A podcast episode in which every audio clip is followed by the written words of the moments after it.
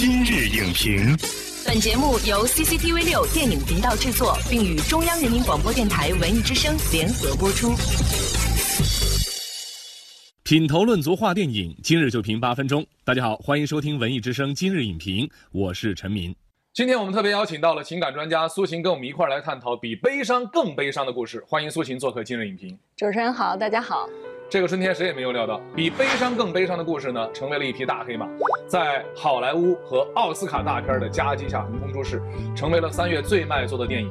看一下，呃，观众对于这部影片的一个评价哈，尽管票房很高，但是负面评价我们看到要多出不少。其实分析一下哈，就是大家都认可它的剧情是老套的，嗯，没有什么新鲜度，但是都觉得拍得很好。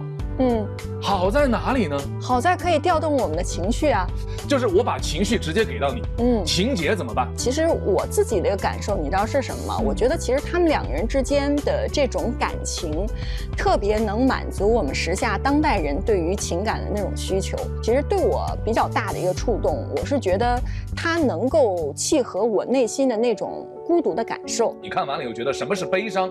什么是更悲伤？其实说起来的话，这位应该叫悲伤先生了。这位叫悲伤先生。对呀，然后年纪轻轻，有满身的才华和抱负，但是突然宣告你只能活一年了，眼睁睁的看着我最爱的姑娘要嫁给别人，而且是我亲手安排的。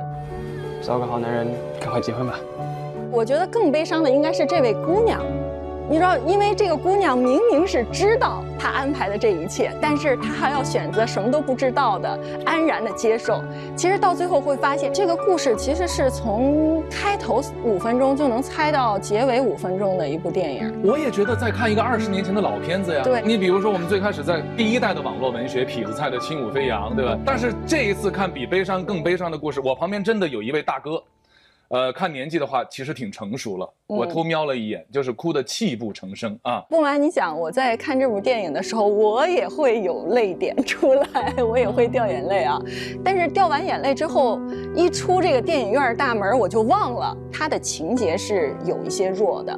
但是我觉得这个编剧和导演渲染情绪的能力是特别特别厉害的。你会发现，基本上十分钟就有一个点，要么就让你哭的，要么就让你意外的，要么就让你开。新的，它会让你在看这样的一部将近两个小时的电影的时候，能够让你的情绪时刻是处在一种坐过山车的这样的一个震荡的过程。但是这种制造强硬的这种人工制造出的泪点，会让你记忆多久呢？这可能对我来讲。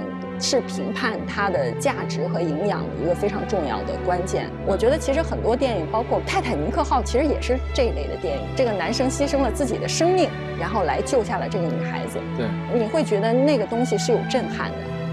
然后，但是我觉得这部电影男一和女一不是特别讨好的一个角色。你会发现，他为了让对方得到幸福，不惜去拆散别人。对对，把别人的所有的生活都打乱了。这也是我觉得这个片子爱情观有问题的一个地方。对，他们有人说这个悲伤是男一号，更悲伤是男二号。男二号很无辜啊，就我成了你们爱情的一种献祭。嗯，这很过分呢，这个呀。是的，觉得其实最扯的就是这个女孩子在得知了这个男男二号有女朋友，而且是有未婚妻的情况下生拆。对，所以我觉得其实这样的爱情观是让我们不能接受的。但是我会觉得，为什么我们还是需要这样的电影？大家依然买账是为什么？他们两人之间的这种感情，特别能满足我们时下当代人对于另一半的一种需求，既是亲人，又是朋友，还能同时充当恋人的这样的一个角色。包括这个女孩也也在这个电影当中会说嘛，她说：“我觉得这个我爱的这个男生呢，家的时候。”像妈妈，那安慰我的时候像哥哥，他们更像家人。让两个没有家人的人在一起，特别像彼此之间的这种依靠，或者说他们彼此是对方的一种拯救者。其实，在我们心理学的这个角度来看啊，人除了这个有索取爱的这种需求之外，他是有付出爱的这种需求的。你你看，在两个人的这个关系当中啊，这个女孩一开始是无条件的为这个男生付出啊，带他走出这种比较自闭、比较封闭的这种生活状态，好像是一路照亮他的一个太阳。最后你会发现。整场的这个电影，一直这个男生说我要为你付出，然后这好像才能实现他内心当中对于爱情的那种需求。所以其实他们彼此满足了互相之间的这种付出和索取的这种对等的关系。这其实给我们现在很多的人一个教育意义，就是你无条件的为一个人付出，这是不对的。然后你一定要满足对方可以为你付出的这种需求。其实我们现在所有的人都特别爱晒孤独，你知道吗？这跟我们现在独生子女一代的这个成长环境是有关系的。我们其实从小到大就处在这种好像是没有人陪伴，然后没有人懂我，然后又没有人理解的这种状态，所以我们有的时候是非常非常渴望能遇到一个所谓的叫灵魂伴侣，对吧？那灵魂伴侣的功能是什么？就可以陪我，可以懂我。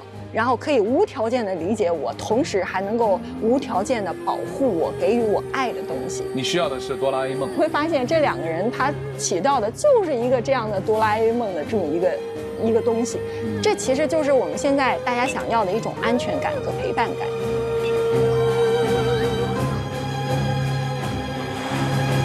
但是我们能不能够做得更好呢？我在想哈，因为我们知道。它是一部非常彻底的商业片，它能够精准的通过设计去调动我们的情绪，让我们为情绪去买单。嗯，但是这个就好像是我们吃的由调味品调出来的一道菜。是啊，它不是食物本身的味道。嗯，就是怎么能够让鸡精汤变得更有营养一些？你除非就是说我把一部哭片拍得特别高级，就是它又有能打动我的情节，又有一个非常完整的这个故事线。同时，他调动情绪的这种能力还得特别强。但是，我觉得其实，在我们现在有一种电影，就是叫情绪化的电影，它会更加符合我们现在都市人的那种心境。哎，你看这个《前任攻略》，就是其实大多数人，我相信都失恋过，然后在看这部电影的时候，其实就引发的、勾引的是我们内心的那个遗憾的情节，并不是说它的桥段有多么精彩，让你。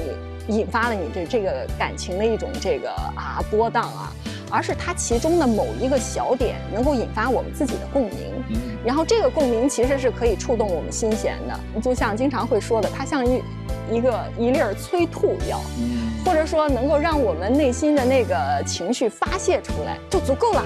这可能就是他想要带给大家的。好的，要谢谢苏晴啊，从情感的方面，从人物的角度为我们所做的专业分析。感谢收看本期今日影评，今天节目就是这样，下期节目再见。